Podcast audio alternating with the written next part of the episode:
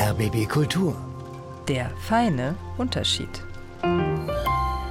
Die feministische Kolumne von Heide Österreich. Und in der geht es heute um bestimmte Farben, die bestimmte Inhalte vermitteln sollen. Bunte Blazer ziehen jetzt in den Bundestag.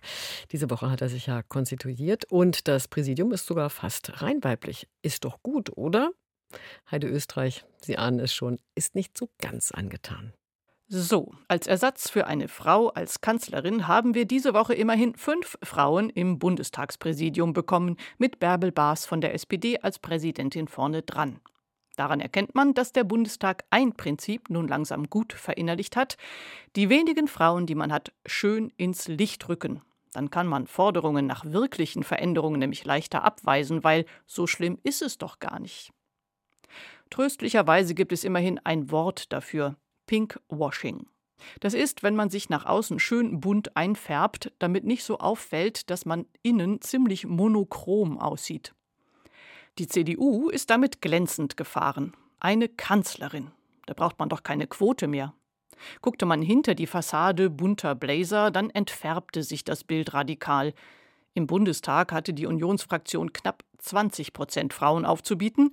Dieses Mal hat man sich übrigens um ganze drei Prozentpunkte gesteigert.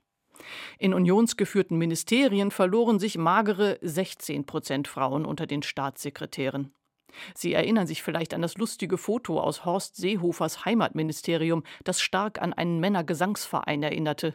Aber man hatte ja die Kanzlerin. Gern und oft in Pink, das leuchtet so schön.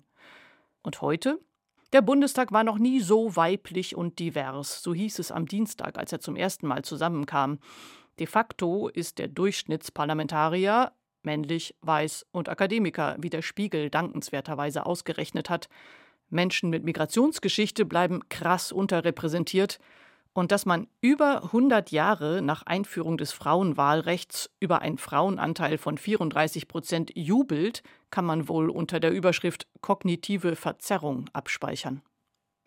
Und deshalb fällt mir beim Foto des weiblichen Bundestagspräsidiums eben nur das Wort Pinkwashing ein. Das machen in Unternehmen gerne die Marketingleute. Sie entwerfen Broschüren mit Fotos diversester Personen, während die Führungsetage exakt so aussieht wie der Durchschnitt im Bundestag männlich, weiß, akademisch.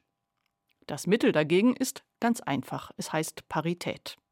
Die Kandidaturen für den Bundestag müssten dann zur Hälfte mit Frauen besetzt werden. Tja, und hier genau schließt sich der patriarchale Kreis. Solange nur ein Drittel des Bundestags weiblich ist, kriegt man für die Parität eher keine Mehrheit. Aber in der Tagesschau, da wird es hinter dem Rednerpult des Bundestages immer schön hervorleuchten, unser Präsidium in Pink. Das ist doch auch schön. Meint Heide Österreich in ihrer feministischen Kolumne Der feine Unterschied. Diese und andere Folgen zum Hinhören bei uns online auf rbbkultur.de.